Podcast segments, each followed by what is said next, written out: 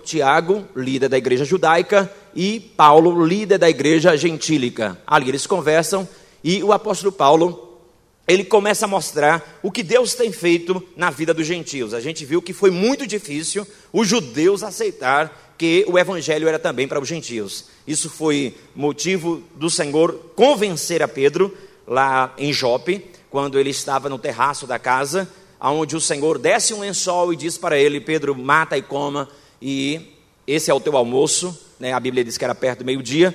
E Pedro, ele diz: Senhor, jamais eu vou comer coisa alguma que seja imunda. Pedro tem a visão, dois soldados chegam chamando ele para ir até a casa do oficial romano Cornélio. E aí Pedro entende, o líder da igreja é convencido que a igreja, ela precisa ir além dos muros de Jerusalém. 21, 20, melhor dizendo, diz assim: ouvindo isso, eles louvaram a Deus e disseram a Paulo: Veja, irmão, quantos milhares de judeus creram e todos eles são zelosos da lei. Então você percebe que aí tem uma alfinetada na vida de Paulo. Paulo está dizendo: olha, olha, Deus fez grandes coisas no meio dos gentios, quer dizer, o povo que não é de Israel. Mas aí os judeus ali de Jerusalém dizem: Veja, Paulo, Deus também tem feito grandes coisas. E aí ele acrescenta o seguinte: olha, e todos eles são zelosos da lei. Por quê? Porque eles acusavam o apóstolo Paulo de ensinar os judeus a não circuncidar, ensinar os judeus a abandonar Moisés ao mesmo tempo, é, esses irmãos, eles dizem que também em Jerusalém muitos judeus têm entregue sua vida a Jesus, ele também dá uma alfinetada. Olha, você não está seguindo a lei de Moisés. Então, em Atos 21, 21, 22, diz assim: Eles foram informados de que você, olha aí a alfinetada, ensina todos os judeus que vivem entre os gentios a se afastarem de Moisés, considerem seus filhos, nem vivam de acordo com os nossos costumes. Que faremos? Certamente eles saberão que você chegou. Porque eles estão preocupados? Eles estão preocupados porque há uma, está se aproximando uma festa lá em Israel, que é a festa de Pentecostes. Nas festas principais de Israel, judeus de toda a diáspora, de toda a dispersão, chega para Jerusalém.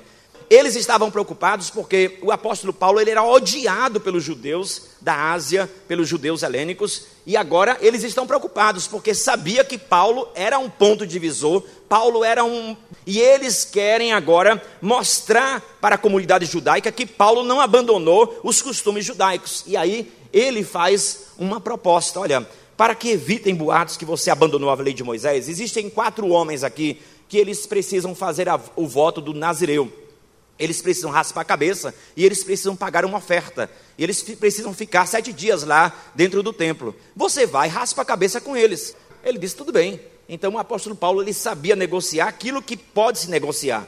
Tem princípios do evangelho que você não negocia de forma nenhuma, mas tem outros que tem como a gente negociar. Paulo aceita a proposta de raspar a cabeça com esses quatro homens e pagar a oferta deles. Imagine que esta oferta, juntamente com a de Paulo, eram 15 ovelhas. Então, em Atos 21, 26 diz: No dia seguinte, Paulo tomou aqueles homens e purificou-se juntamente com eles. Depois foi ao templo para declarar o prazo do cumprimento dos dias da purificação e da oferta, que seria feita individualmente em favor deles. O apóstolo Paulo está no templo, como eu falei, na época, festa do Pentecostes estava se aproximando e judeus já estavam na cidade. E você sabe que quando Paulo ele evangelizou a Ásia, a Macedônia, a Caia, houve uma grande perseguição. Os judeus conheciam Paulo. Paulo era odiado, a gente viu que ele foi expulso de várias sinagogas judaicas. Agora, esses homens vão reconhecer Paulo no templo e a confusão vai estar armada. Olha só, Paulo é reconhecido no templo. Quando eles reconhecem Paulo no templo, a Bíblia diz que já estava terminando aquele prazo daquele voto, e eles reconhecem e os irmãos que reconhecem Paulo são judeus da Ásia. Aqueles irmãos lá de Antioquia da Psídia, né, que botaram ele para fora, aquele irmão, aqueles irmãos que apedrejaram ele lá em Listra, foram esses irmãos que agora estavam aí e dizia que este homem Paulo estava abandonando a lei de Moisés, estava falando contra o templo, estava falando contra a lei. Atos 21, 27 diz: Quando já estavam para terminar os sete dias, alguns judeus da província da Ásia, vendo Paulo no templo, agitaram toda a multidão e o agarraram. Gritaram: segure este homem, segure este homem. Este homem é aquele homem que tem destruído a nossa lei. Olha só o que eles vão dizer. Em Atos 21, 28, eles gritam: Israelitas, ajudem-nos! Este é o homem que ensina a todos em toda parte contra o nosso povo, contra a nossa lei e contra este lugar que é o templo. Além disso, ele fez entrar gregos no templo e profanou este santo lugar. templo de Jerusalém existia uma parte que era o átrio dos gentios, aquele mesmo lugar onde Jesus vira as mesas, solta os pombos das ofertas e diz: A minha casa será casa de oração o gentio, a pessoa que não era de Israel, jamais podia entrar em outro átrio. Ele tinha que ficar naquele átrio, no pátio dos gentios. E havia placas em todo lugar, e as placas diziam assim: Nenhum gentio se atreva a transpor esta barreira e penetrar no recinto sagrado. O contraventor pagará com a morte sua transgressão. Você vê que é, Israel estava sob o poder de Roma, e mesmo assim, Roma aceitava que se um romano entrasse também neste lugar sagrado, ele também seria morto, mesmo sendo romano. Aí você percebe que eles estão acusando o apóstolo Paulo de levar um gentio. Né? Nós vamos ver quem é esse gentio agora. Um gentio que veio da cidade de Éfeso. Eles tinham visto Paulo no dia anterior com este irmão em Cristo e aí eles dizem, usam aquilo como acusação, que também é uma mentira. Anteriormente, em Atos 21, 29, eles haviam visto o Efésio Trófimo com Paulo e julgaram que Paulo tinha introduzido no templo. Ele, na sua terceira viagem missionária, ele veio com uns cinco irmãos. Trófimo estava com ele. Como Trófimo era da Ásia, como Trófimo não era um judeu, ele era da cidade de Éfeso. Naquele momento, acusaram o apóstolo Paulo de profanar o templo. Se alguém entrar, é morte.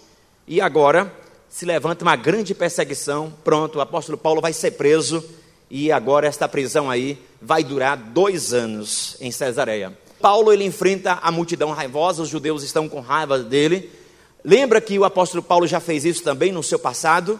É, Estevão, lembra disso? Ele tentou e conseguiu matar Estevão agora estão fazendo com ele. E o próprio Jesus disse: Eu vou mostrar a ele, falando o quanto ele deve sofrer por causa do meu nome. Ele fala que toda a cidade ficou em alvoroço, a cidade de Jerusalém.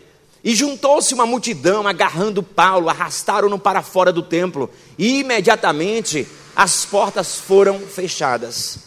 Ali fora do templo, eles iriam matar o apóstolo Paulo, eles iriam apedrejar mas o Senhor Deus providenciou um meio que isto não acontecesse. Por quê? No templo de Jerusalém havia uma fortaleza onde ficavam os policiais, eram policiais romanos. Aqueles policiais, eles ficavam sempre, principalmente nessas épocas de festa, tomando muito cuidado, porque haviam muitos levantes de, de judeus. Quando eles viram ali daquela fortaleza que estava tendo uma confusão no templo, aí a Bíblia diz que eles correram, os soldados, avisaram o seu comandante, Cláudio Lísias, e eles foram lá buscar o apóstolo Paulo. Se não fossem os romanos, Paulo tinha sido morto aí.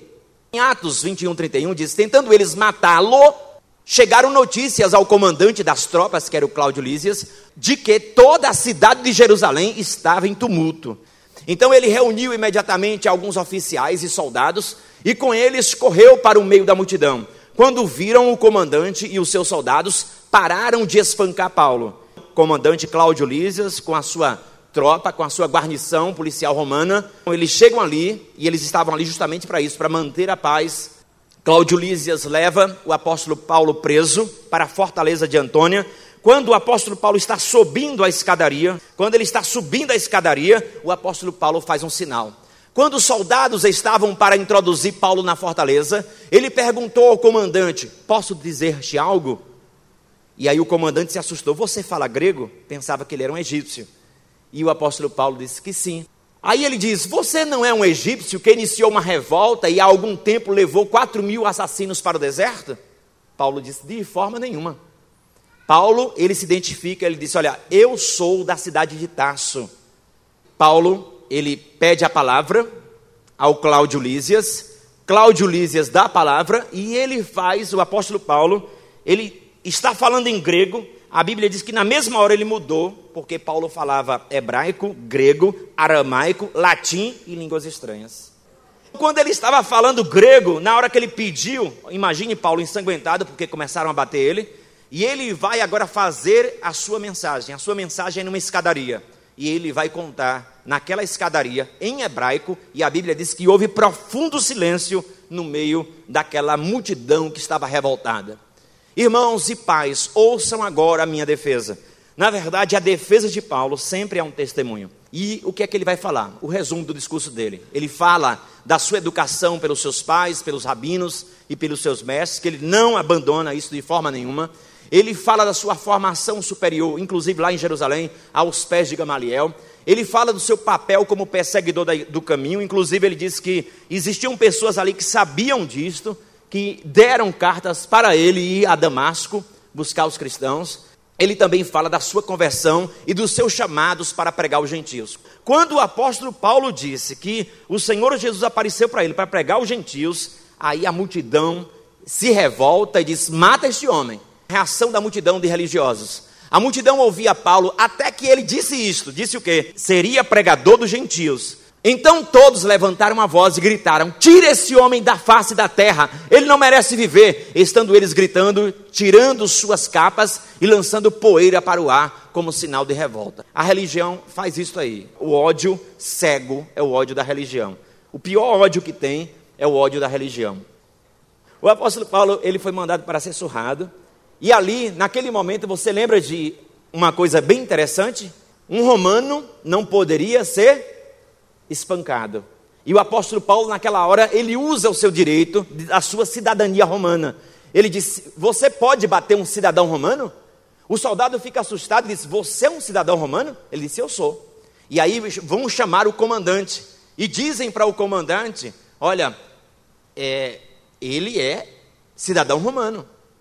Os direitos dos cidadãos romanos. Podia fazer uso dos direitos e privilégios garantidos pela lei romana em todo o império. É, julgamento público justo ao cidadão acusado de algum crime, não podia ser julgado de qualquer jeito, não podia morrer morte de cruz, por isso que Paulo não morre na cruz, porque Pedro, a tradição diz que foi a cruz, mas Paulo era cidadão romano, então ele morre à espada.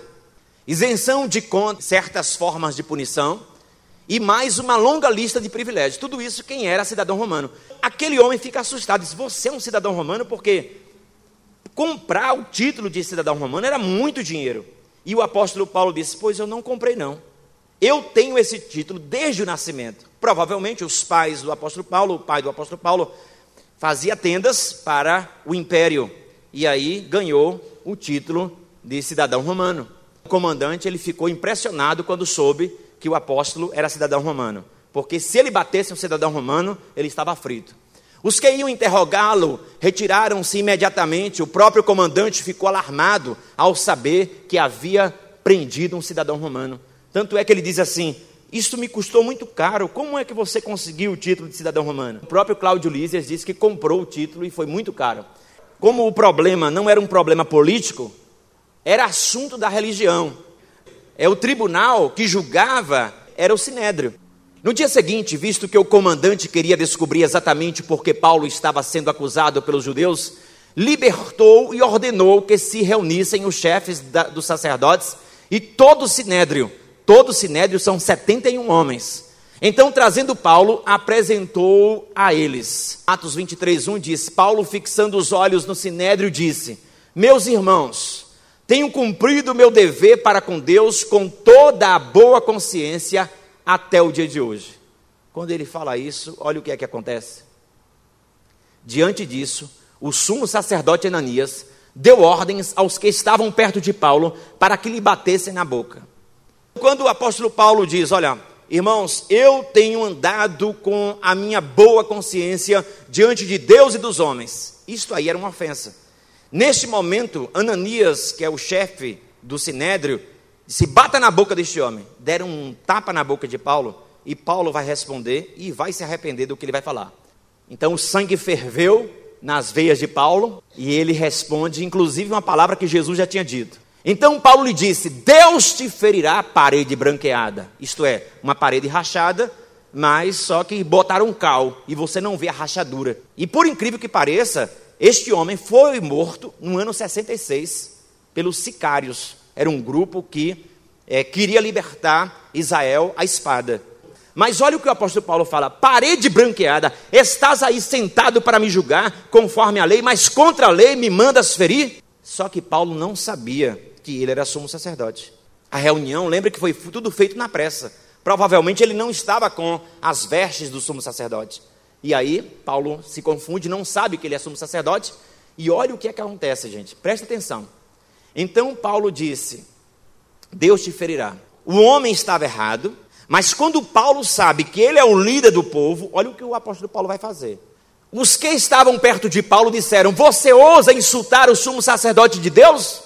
Paulo respondeu: Irmãos, eu não sabia que ele era sumo sacerdote, pois está escrito: Não fale mal de uma autoridade do seu povo. Olhe, ele estava errado? Era líder? Era. Estava errado? Estava. O apóstolo Paulo, quando sabe que ele é líder, o que é que o apóstolo Paulo diz? Aí é Novo Testamento. Você pode, ah, mas aí é, Datã, Abirão, Coré, está pegando o texto do Antigo Testamento? Não, Novo Testamento. Não fale mal de uma autoridade do seu povo. O apóstolo Paulo tem esse princípio. Mesmo errado, mas ele não fala mal da autoridade do seu povo. Paulo, ele lança um ponto de controvérsia naquele sinédrio. Olha só, como é bom você também ter conhecimento. O apóstolo Paulo sabia que havia no sinédrio dois grupos ferrenhos: os fariseus que acreditavam na ressurreição. Paulo era um fariseu. Quando um fariseu se converte, está tudo tranquilo. Ele vai seguir crendo na ressurreição. Mas quando um saduceu se converte, ele tem que mudar tudo. Porque o saduceu não crê em vida após a morte. E o apóstolo Paulo sabia desse ponto divisor. O apóstolo Paulo disse: Eu tenho que me sair desta aqui. O apóstolo Paulo vai e lança a confusão no meio desses dois partidos. Paulo, sabendo que alguns deles eram saduceus e os outros fariseus, bradou no sinédrio: Irmão, sou fariseu, filho de fariseu, estou sendo julgado por causa da minha esperança na ressurreição dos mortos. Aí pronto, aí os fariseus ficaram todos do lado do apóstolo Paulo e os saduceus contra, e a confusão começou. Dizendo isso, surgiu uma violenta discussão entre os fariseus e os saduceus. E a assembleia ficou o quê? Dividida. O apóstolo Paulo disse: Olha, briguem vocês, que eu estou saindo. Paulo, ele é levado para a fortaleza Antônia. A discussão tornou-se tão violenta que o comandante teve medo que Paulo fosse despedaçado por eles. Então ordenou que as tropas descessem e o retirassem à força do meio deles, levando para a fortaleza de Antônia. E aí, o companheiro de sempre, ainda que todos te abandonem, o companheiro não abandona. Jesus aparece para Paulo na prisão. Na noite seguinte, o Senhor, pondo-se ao lado dele, disse: Coragem. Assim como você testemunhou a meu respeito em Jerusalém, deverá também testemunhar em Roma. O Senhor está garantindo o quê? Eu vou te levar para Roma. Não importa como, mas eu vou te levar. Lembre-se que o apóstolo Paulo vai ficar aí em Israel. Ele está agora na Fortaleza Antônia. Ele vai ser transferido, ele vai para Cesareia. Ele vai ficar dois anos em Cesareia. Mas Deus disse a ele em Jerusalém: Eu vou te levar para Roma. E o apóstolo Paulo já tinha escrito dizendo que queria ir para Roma. Era o centro, era a capital do mundo daquela época, mais de um milhão de habitantes. Então a conspiração para tirar a vida de Paulo. Olha, se estes homens cumpriram o que eles disseram, eles morreram. O que foi que esses homens disseram? Estes homens disseram, mais de 40 homens se reuniram e disseram o seguinte: olha, ninguém come, ninguém bebe enquanto nós não matarmos o apóstolo Paulo. Eles decidiram matar Paulo. Ninguém come, ninguém bebe. Imagine, se eles cumpriram isto, eles morreram de fome e de sede. Porque eles não conseguiram. E por que não conseguiram?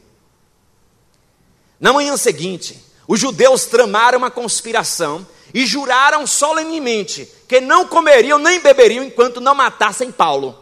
Mais de 40 homens estavam envolvidos nessa conspiração. Aos líderes do sinédrio e disseram: Olha, eu quero que vocês convidem Paulo, porque entre a fortaleza Antônia e o sinédrio, que era tudo dentro do templo, entre a fortaleza Antônia e o sinédrio, a gente mata ele, vamos cravar um punhal no peito dele. O Senhor não permitiu, sabe por quê? por causa de um sobrinho do apóstolo Paulo. A Bíblia diz que uma irmã de Paulo morava em Jerusalém. E este menino, que era sobrinho de Paulo, estava sempre, ó, querendo saber o que estava acontecendo com o tio dele. E ele ouve um boato, e o boato é, olha, vão amanhã pela manhã vão matar vão matar Paulo. E aí quando ele sabe, ele corre até a prisão, porque a prisão do apóstolo Paulo aí, na fortaleza de Antônio, era com certas liberdades. Ele estava sob custódia, ele não havia sido condenado. Então, entretanto, o sobrinho de Paulo, filho de sua irmã, teve conhecimento dessa conspiração. Foi à fortaleza e contou tudo a Paulo, que chamando um dos centuriões, disse: Leve este rapaz ao comandante, ele tem algo para lhe dizer. Os líderes daqueles soldados, daqueles policiais, pegam aquele menino e levam até Cláudio Lísias.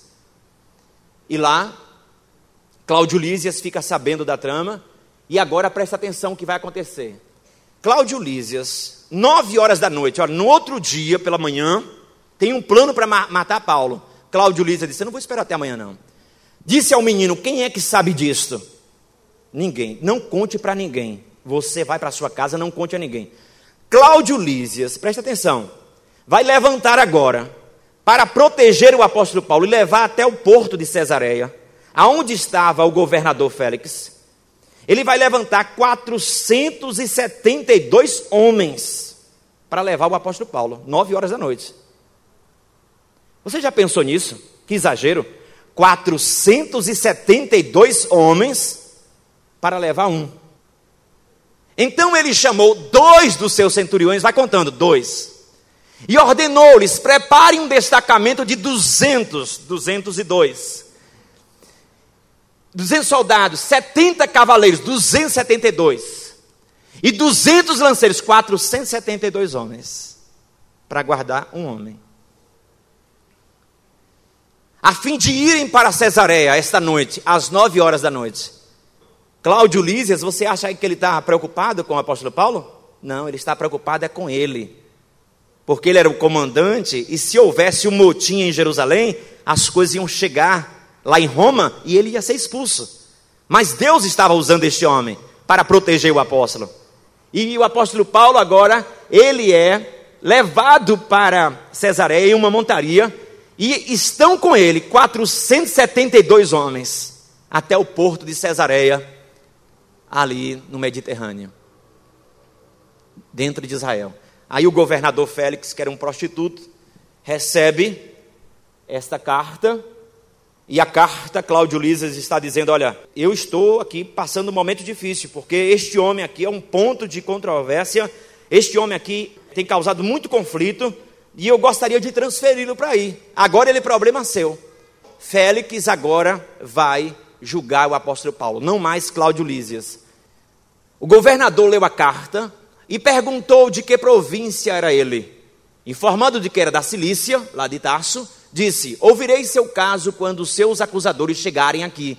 Então ordenou que Paulo fosse mantido sob custódia no palácio de Herodes. O apóstolo Paulo está ali agora, em Cesareia Marítima, que era a cidade romana dentro de Israel, onde ficava o governador romano que na época era Félix. Então o apóstolo Paulo vai passar por três julgamentos agora.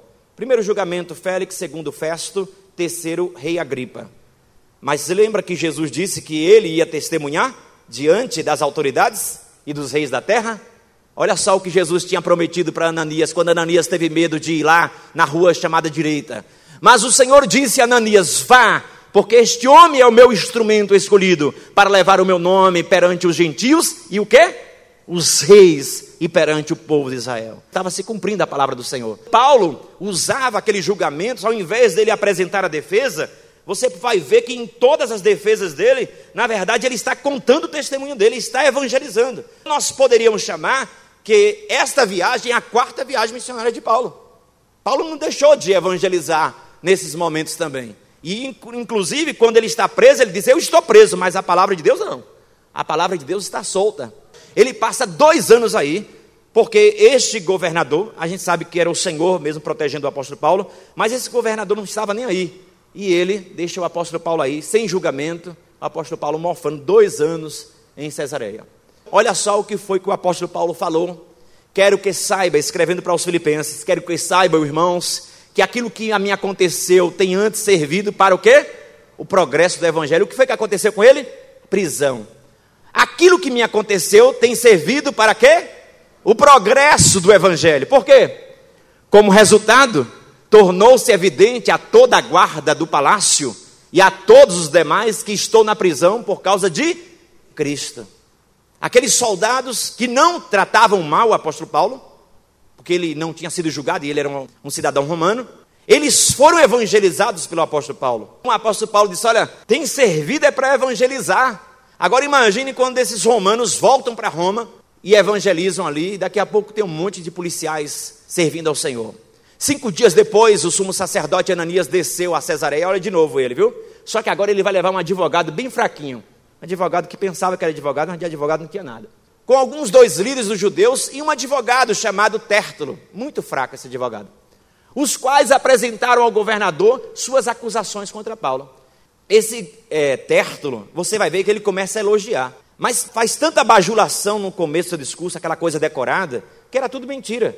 Porque todos conheciam Félix. Félix era uma, um prostituto. Inclusive, a mulher dele, Drúzila, era uma mulher casada. E a Bíblia diz que Félix era corrupto. Chamava Paulo para audiências particulares. E a Bíblia diz, querendo que o apóstolo Paulo desse dinheiro para ele. Por quê? Porque o apóstolo Paulo, na sua terceira viagem missionária, ele traz coletas de toda a Ásia. Ele traz coletas lá da Europa, da Macedônia, traz muito dinheiro a um fundo para os cristãos em Jerusalém, que ele entrega a Tiago. Ele disse: rapaz, esse cara é o líder do movimento, tem muito dinheiro. Deixa eu chamá-lo aqui. E chamava o apóstolo Paulo, e o apóstolo Paulo, mas não se corrompia. A delegação do Sinédrio chega a Cesareia, o advogado Terto lança o seu ataque, inventa um monte de mentira, não tem testemunha nenhuma que o apóstolo Paulo foi visto no templo com um pagão, ninguém aparece para testemunhar contra Paulo, e esse advogado sai envergonhado, inclusive vai falar mal de Cláudio Lísias. Aí pronto, aí foi o velório dele. Aí Paulo faz sua defesa diante do governador Félix. Então Félix, que tinha bom conhecimento do caminho, ó, Félix conhecia os cristãos, adiou a causa e disse: Quando chegar o comandante Lísias, decidirei o caso de vocês. Félix não entrega é, o apóstolo Paulo para o sinédrio, porque o que o sinédrio queria era que transferisse o caso para Jerusalém, mas Félix disse não. Agora, por que Félix não faz isso? Porque Paulo é um cidadão romano, então ele tem medo. Atos 24, 23 diz: E ordenou ao centurião que mantivesse Paulo sob custódia, mas que lhe desse certa liberdade e permitisse que seus amigos o servissem. E aí você vai ver sempre, Lucas está sempre na prisão juntamente com Paulo, que é justamente quem escreveu o livro de Atos. O governador Félix, com a sua esposa roubada, Drúzila, ele chama o apóstolo Paulo e quer ouvir. Agora, o apóstolo Paulo não tem papa na língua, não. Ele fala a verdade. Olha só o que vai acontecer. Vários dias depois, Félix veio com Drúzila, sua mulher, que era judia, e mandou chamar Paulo. E ouviu falar sobre a fé em Cristo Jesus Jesus. Então o apóstolo Paulo está, na verdade, evangelizando o governador e a devassa. Quando Paulo se pôs, agora, quando Paulo toca no assunto, quando Paulo vai na ferida, olha o que é que Paulo, a mensagem do apóstolo Paulo, depois que ele falou de Jesus, ele vai agora falar de quê? Quando Paulo se pôs a discorrer acerca da justiça, coisa que Félix não era, era justo, do domínio próprio, coisa que ele não era, e do juízo final, Aí na hora, meu irmão, Félix teve medo e disse: Basta, por enquanto, pode sair. Vou te chamar outra hora. Só que a Bíblia diz que essa outra hora que ele chamava era justamente querendo corromper. Chega, depois te ouvirei. O que era que ele queria? Ao mesmo tempo, esperava que Paulo, ao mesmo tempo, esperava que Paulo lhe oferecesse algum dinheiro, ó, corrupção, pelo que mandava buscá-lo frequentemente e conversava com ele. Ele queria o quê? Que o apóstolo Paulo dissesse: Olha, vou te soltar um dinheiro aí, vou contactar as igrejas que eu fundei lá na Ásia Menor, na Caia, na Macedônia, vou providenciar um dinheiro, você me solta. Só que Paulo nunca tocou nesse assunto. Paulo não estava preocupado com ele. Paulo estava preocupado com o evangelho de Cristo. Paulo, agora, ele está diante do governador Festo. Por quê? Porque aquele outro Félix, ele foi é, tirado do seu cargo. Tiraram o Félix do cargo e agora entra o novo governador.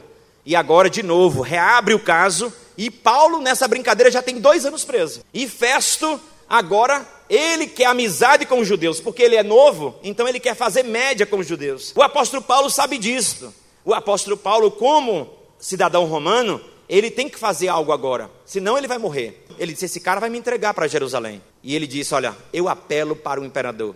Qualquer romano, cidadão romano, podia, tinha esse direito de dizer que queria ser julgado lá em Roma, pelo imperador. E Paulo, nesse momento, disse: Olha, eu apelo para o imperador. Passados dois anos, quantos anos se passaram? Então, dois anos de prisão. Félix foi sucedido por Festo. Todavia, porque desejava manter a simpatia dos judeus, Félix deixou Paulo na prisão. Fica aí morfando, porque eu não quero confusão com os judeus. Em Atos 25, 7 diz assim: Quando Paulo apareceu, os judeus que tinham chegado de Jerusalém se aglomeraram ao seu redor, fazendo contra ele muitas e graves acusações que não podiam provar. Então, novamente, como foi diante de Félix, eles não têm prova, não tem ninguém que prove aquelas acusações, mas Festo está agora com uma proposta para Paulo. Você não quer ser julgado em Jerusalém? Aí Paulo disse: ah, agora eu não posso ficar aqui não. Paulo faz sua defesa, e quando Festo diz: Olha, você não quer ir para os tribunais de Jerusalém? Como ele era um cidadão romano, naquela hora ele disse: Não, eu quero ser julgado pelo imperador. O governador disse: Se você apelou para o imperador, então é para o imperador que você vai. De certa forma, é, Festo gostou dessa decisão porque tirava um peso das costas dele. Se de fato sou culpado, olha a consciência do apóstolo Paulo. Se de fato sou culpado, ele está falando para Festo, de ter feito algo que mereça a pena de morte, não me recuso a morrer. Mas se as acusações feitas contra mim por esses judeus não são verdadeiras, ninguém tem o direito de me entregar a eles. Eu apelo para César. Pronto, você apelou para César, é para César que você irá, porque Paulo era um cidadão romano. E aí Festo agora está sem saber como mandar esta carta, porque juntamente com Paulo, Paulo vai viajar para Roma, mas juntamente com Paulo tem que ter uma carta, aonde está lá os motivos pelos quais o apóstolo Paulo será julgado em, em Roma. E ele não sabe como escrever. E aí o que é que acontece? O rei Agripa e a sua irmã Berenice estão ali na região, que eles eram da Judéia, estão na região e vão saudar o Festo, e Festo aproveita e diz: Olha, eu estou com um caso complicado, rapaz. Tem um cara aí, o cara apelou para Roma, mas eu não sei escrever uma carta. Aí Festo, é, Agripa disse: Eu quero ouvi-los. Então Agripa era um judeu. E o apóstolo Paulo vai fazer um convite para Agripa. Quando o apóstolo Paulo vai diante do rei Agripa, o apóstolo Paulo vai dizer para ele: Você não quer ser um cristão, não? É ousado, né, gente? Paulo diante de Agripa Berenice e Festo. O apóstolo Paulo começa a falar diante do rei Agripa e fala e conta toda a sua história, toda a sua conversão, sua formação, os momentos de perseguição contra a igreja. Diz a, a Agripa que não foi desobediente à visão do Senhor, faz sua defesa, ele está acorrentado. Naquele momento, quando Paulo está falando, ele se empolga, porque não é uma defesa, na verdade é um testemunho. E Paulo está empolgado, e aí Festo diz: Você é um louco, você é um maluco, cala sua boca, Paulo. Você está lendo demais, as muitas letras te fazem delirar. O apóstolo Paulo disse: Não, um louco não fala coisa com coisa. E eu estou falando coisa com coisa, eu sei o que eu estou falando. Respondeu Paulo: Não estou louco, excelentíssimo Festo. O que estou dizendo é verdadeiro e de bom senso. Estou falando coisa com coisa. Estou seguindo um raciocínio lógico. E aí, o apóstolo Paulo vai para o rei Agripa. Apela para a consciência do rei Agripa. Rei Agripa, depois do discurso dele: Crês nos profetas? Eu sei que sim.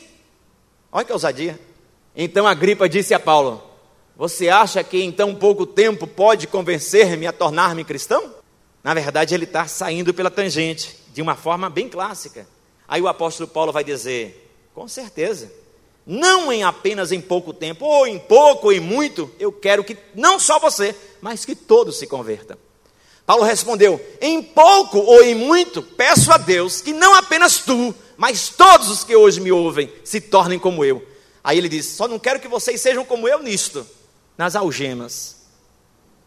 Mas eu gostaria que vocês fossem como eu, um cristão. A gripa não vê mal algum. O apóstolo Paulo foi julgado por três tribunais e todos os três tribunais não têm nada contra o apóstolo Paulo. As leis romanas não condenam o apóstolo Paulo. É uma questão religiosa, é uma questão de perseguição dos judeus e ele vai realmente para Roma. Só que quando Paulo vai para Roma, gente, ele não vai é, a passeio, não. Ele está indo como prisioneiro. E o navio aonde ele vai viajar para Roma conta com, juntando com ele, 276 pessoas, inclusive prisioneiros do Império Romano, que estão indo para Itália. Então ele embarca no porto de Cesareia, depois de mais de dois anos de prisão, e agora, como ele apelou para César, ele e mais prisioneiros e soldados estão seguindo. O comandante desta guarda é Júlio. Lucas e Aristarco estão com Paulo nessa viagem. Lucas, porque era o médico, e Aristarco, provavelmente como um servo, está indo aí, seguindo o apóstolo Paulo nessa viagem. De Cesareia eles vão para Sidom, eles dão uma parada em Sidom, está escrito. Estavam a bordo 276 pessoas, estavam a bordo desse navio.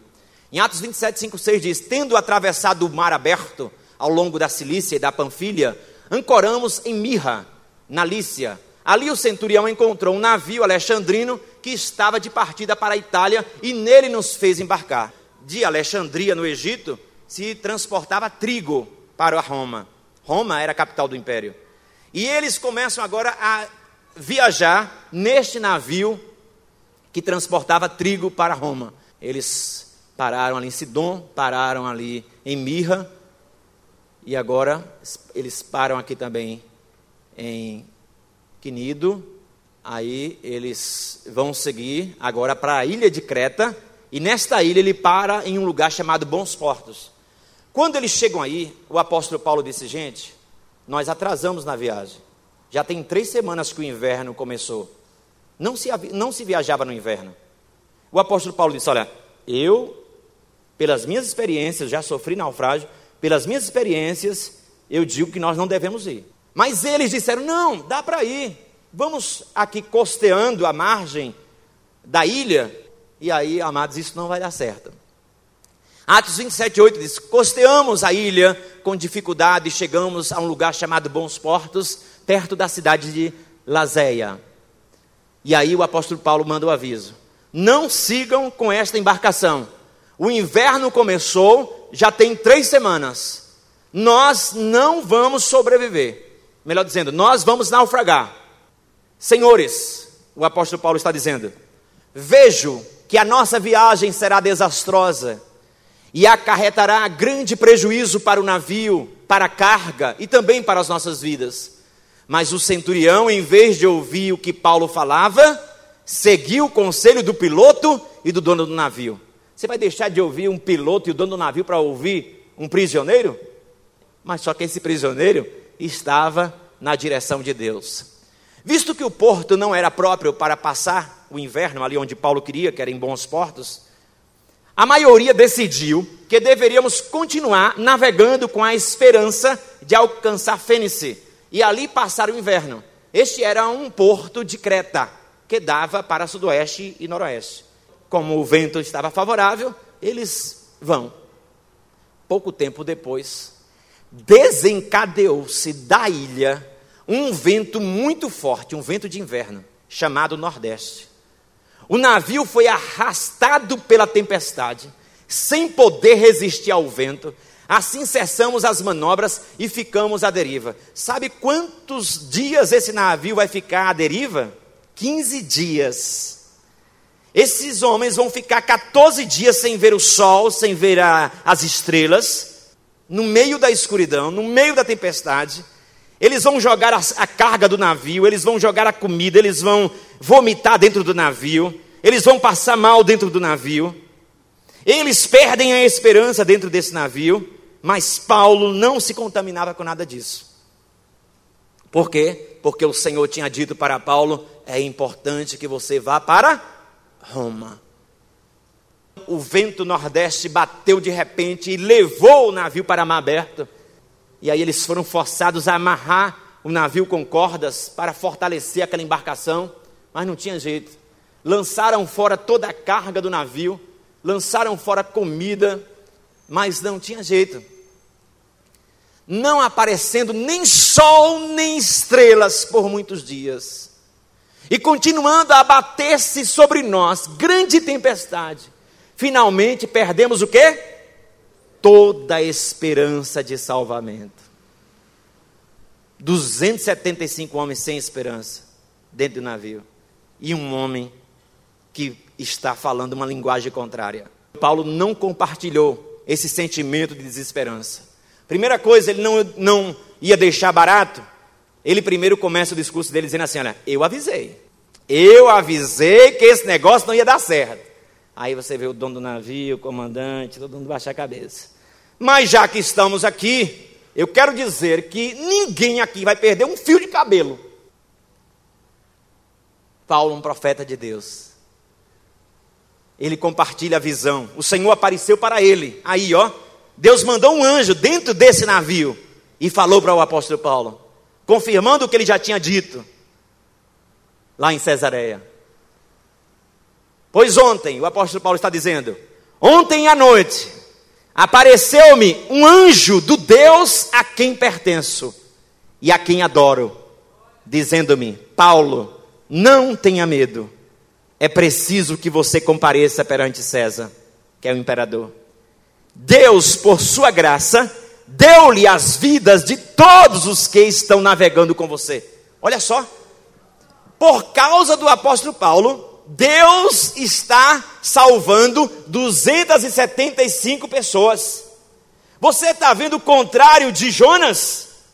Por causa de Jonas, todo um navio, toda uma embarcação ia perecer, porque Jonas estava na desobediência. Mas este homem, na obediência, está fazendo com que 275 pessoas sejam abençoadas.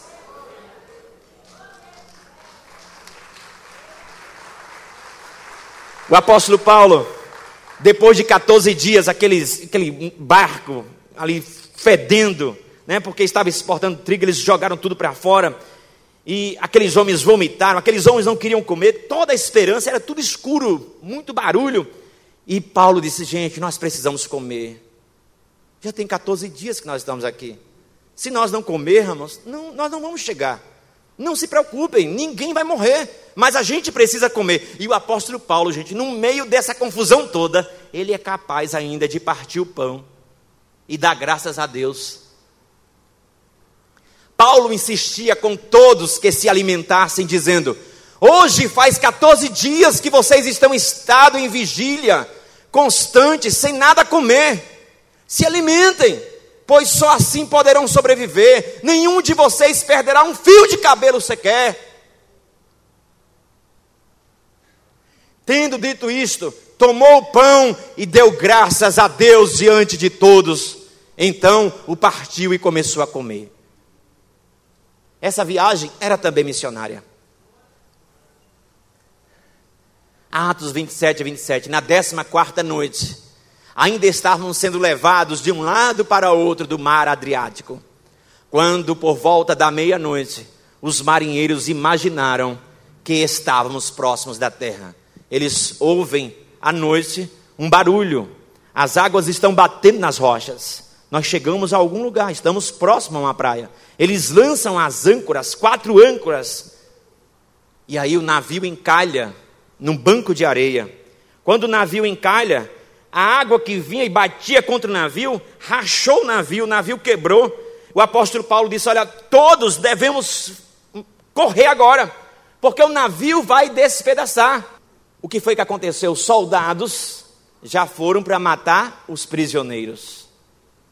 E, e, e Júlio, que era o comandante, disse: Ninguém mata ninguém.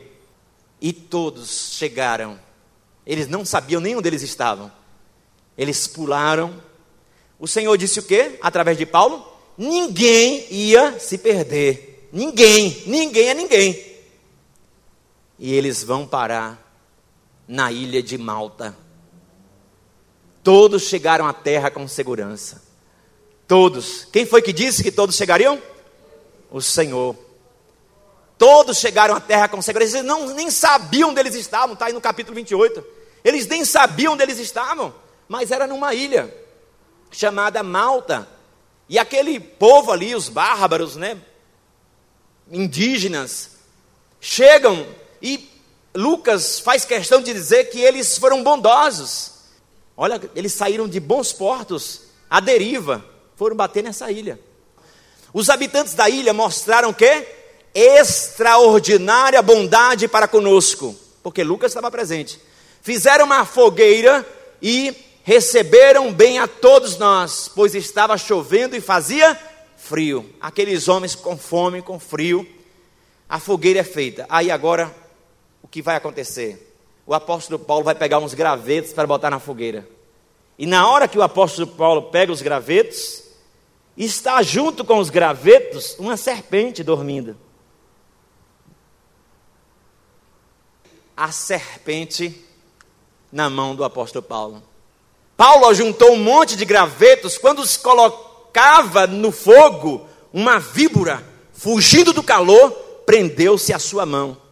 E era venenosa. Jesus disse o quê? Coisas mortíferas não nos faziam mal. Não é para você tentar a Deus. Mas no caso desse aí, aí os maltenses disseram assim: Hum, esse homem é maldito sobreviveu do naufrágio, agora não vai sobreviver da serpente. É castigo.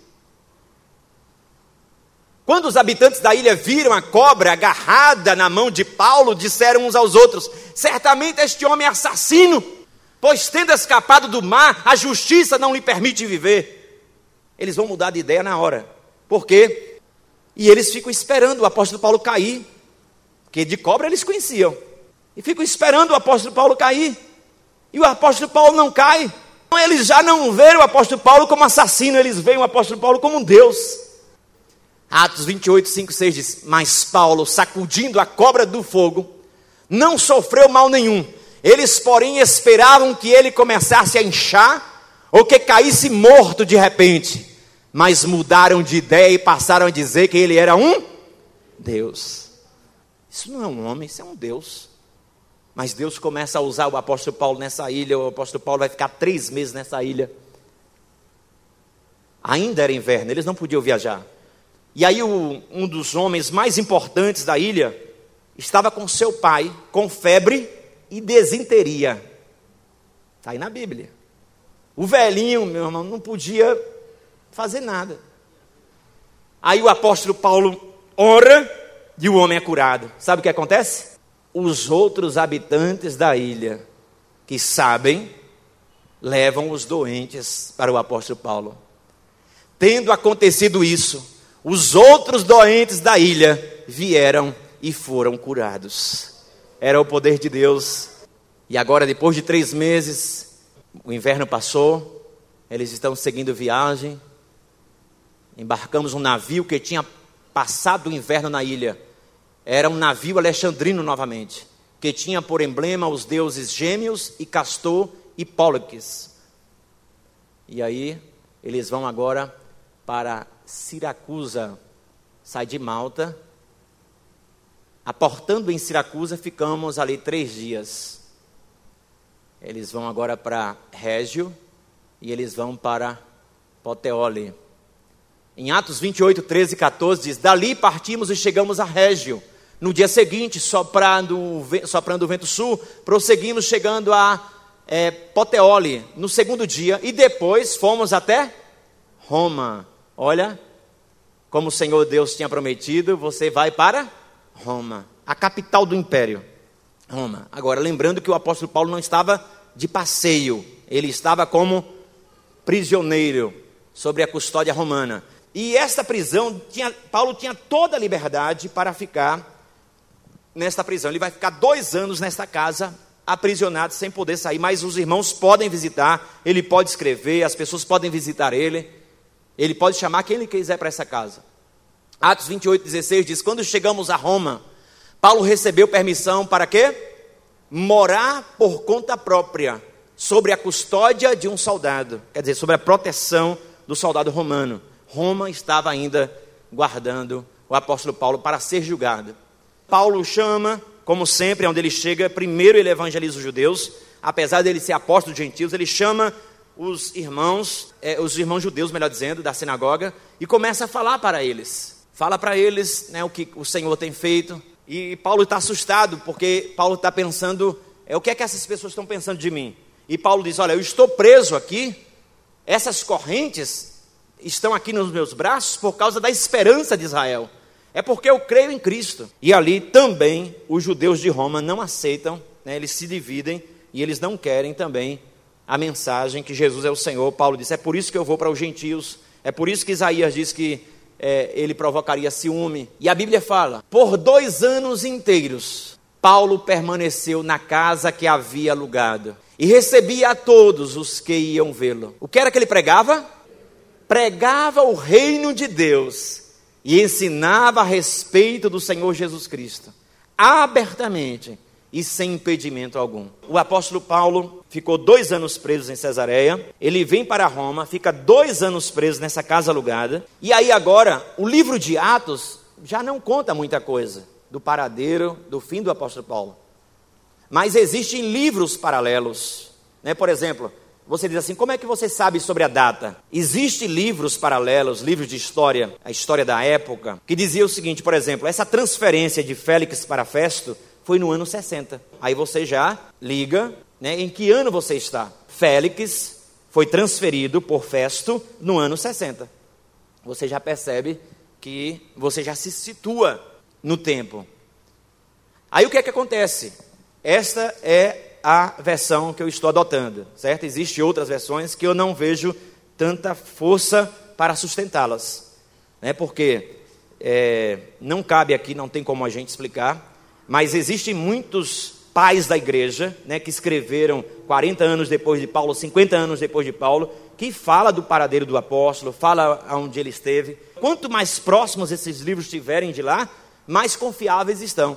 E a maioria desses livros, Clemente de Alexandria, é, Erasmo, eles sempre é, vão dizer que o apóstolo Paulo, depois de dois anos, ele é julgado e ele é liberado da prisão. Ele é solto. Tanto é que ele mesmo vai dizer no livro de, de Timóteo que ele também esteve em uma prisão que não era domiciliar. O próprio Paulo diz. O apóstolo Paulo, ele é solto depois de dois anos e ninguém sabe o paradeiro dele. A gente sabe que no livro de Romanos, o apóstolo Paulo disse que gostaria de ir para a Europa. Nós não sabemos. O importante é você saber o seguinte: no ano 64, houve uma grande perseguição aos cristãos em Roma.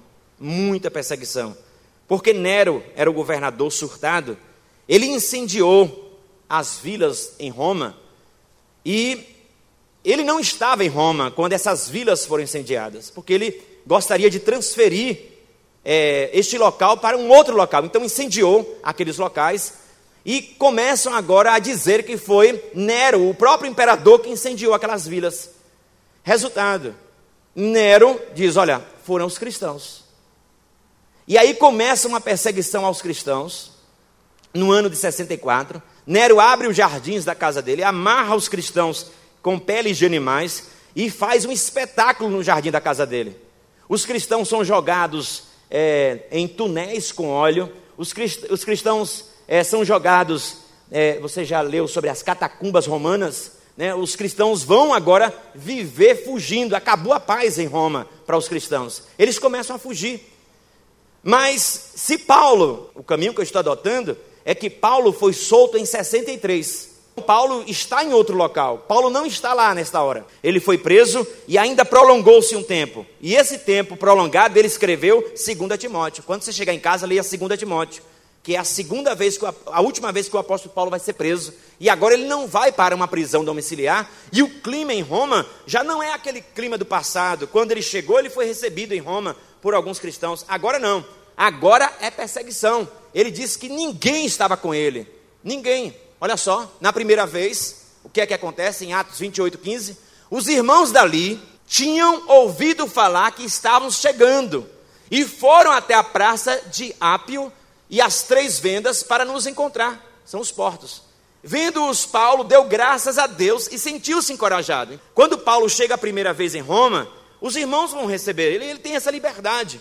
Mas na segunda vez que ele é preso, tem essa liberdade. Então, olha o que ele diz. Nessa segunda prisão.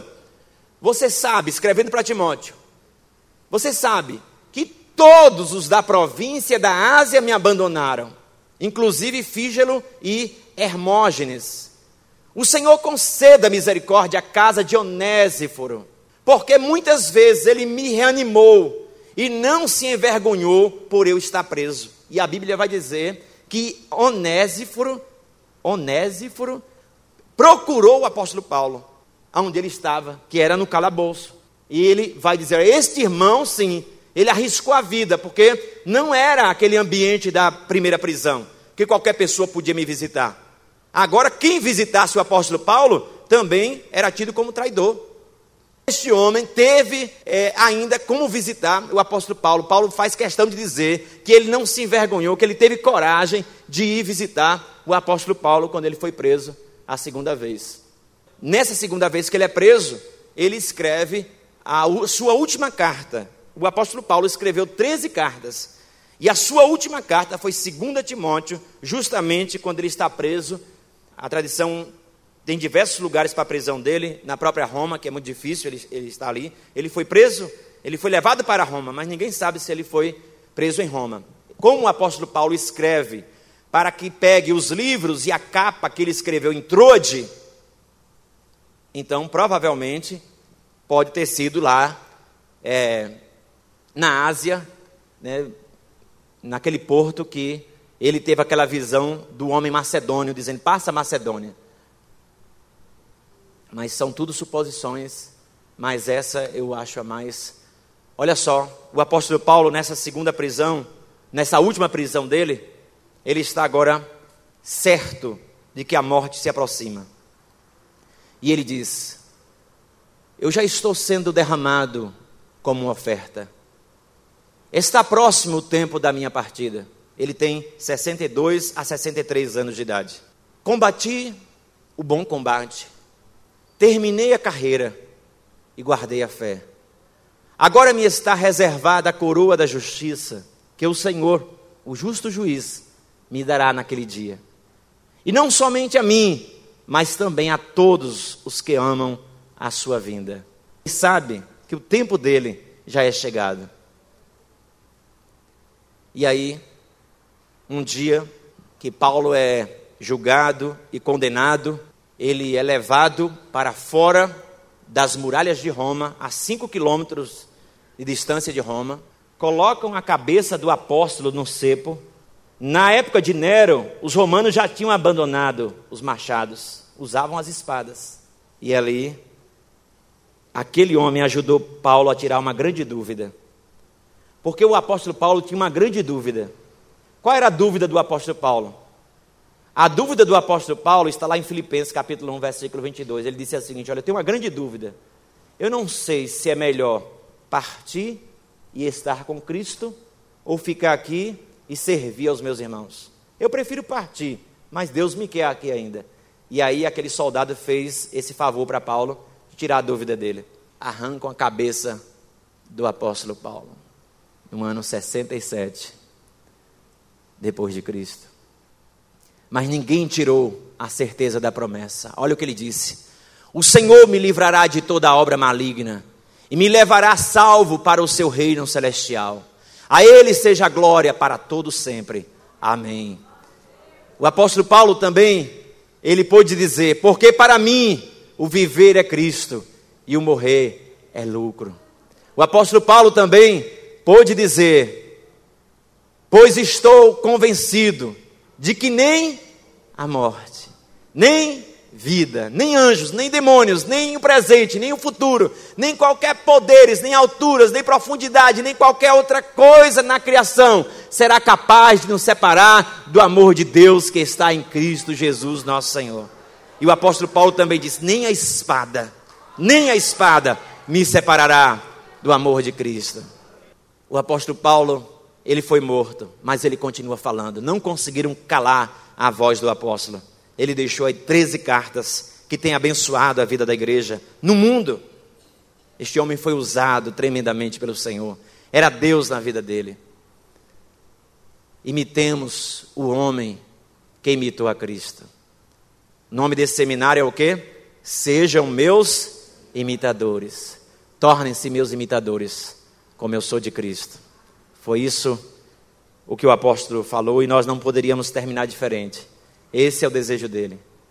E eu costumo dizer que o apóstolo Paulo imitou tanto a Cristo que um dia ele disse: Olha, de tanto imitar, já não vivo eu, mas Cristo vive em mim. Você sabia que Atos dos Apóstolos não tem amém? São 28 capítulos, mas não tem amém. Não se encerra. Sabe por quê? Porque nós somos Atos 29. Você é Atos 29. A obra de Deus não parou, a obra de Deus continua. Deus usou o apóstolo Paulo, Deus pode te usar, Deus pode usar qualquer pessoa. O livro de Atos continua, são atos do Espírito, através dos apóstolos, através de mim, através de você. Seja você uma imitação confiável de Cristo, não seja um, uma cópia falsa de Cristo, não. Imite Cristo verdadeiramente. Que o Senhor te abençoe, que o Senhor te proteja, que o Senhor te guarde. Você pode ficar de pé nesta hora?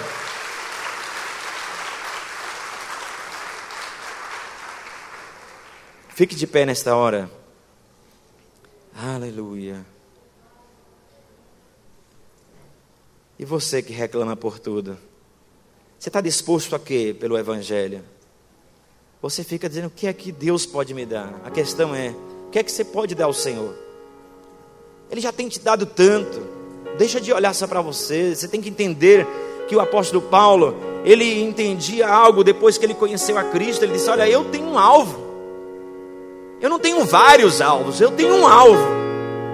E eu quero alcançar o alvo da soberana vocação em Cristo Jesus.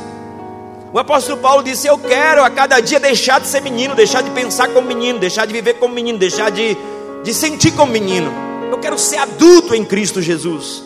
Eu quero largar a fralda, a mamadeira, o berço, o bico. Eu quero crescer na estatura, que não é anã, é uma estatura perfeita. Depois que eu conheci a Cristo, disse o apóstolo Paulo, todas as outras coisas para mim é esterco. Eu quero ganhar a Cristo. Este homem é um exemplo de vida para nós. Como alguém pode se entregar desta forma ao Evangelho? Como alguém pode ser usado desta forma? Porque quanto mais você se entrega, mais o Senhor Deus te usa. E este homem se entregou a ponto de dar a sua própria vida e ainda ele dizia: Eu não sou digno de ser chamado apóstolo, porque eu persegui a igreja de Deus. Mas quando o Senhor apareceu para este homem, esta visão de Cristo tomou a vida dele. Tomou a vida dele. Tomou a vida dele. E o Senhor prometeu e o Senhor cumpriu. Ele é para mim um vaso escolhido E o apóstolo Paulo depois vai dizer que nós devemos ser vasos de honra e não de desonra. Quando Deus disse que Paulo era um vaso, ele disse: então não serei qualquer vaso.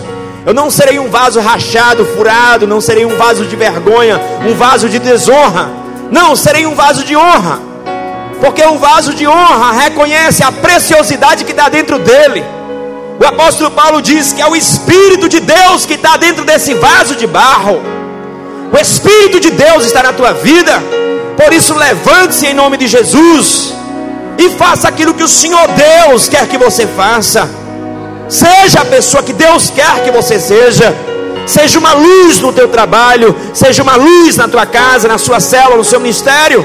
Seja uma luz na sua cidade, aonde quer que você for, seja um missionário, leve a palavra do Senhor, viva a palavra do Senhor. Não tenha medo de dizer que é do Senhor Jesus. Imite, imite Jesus.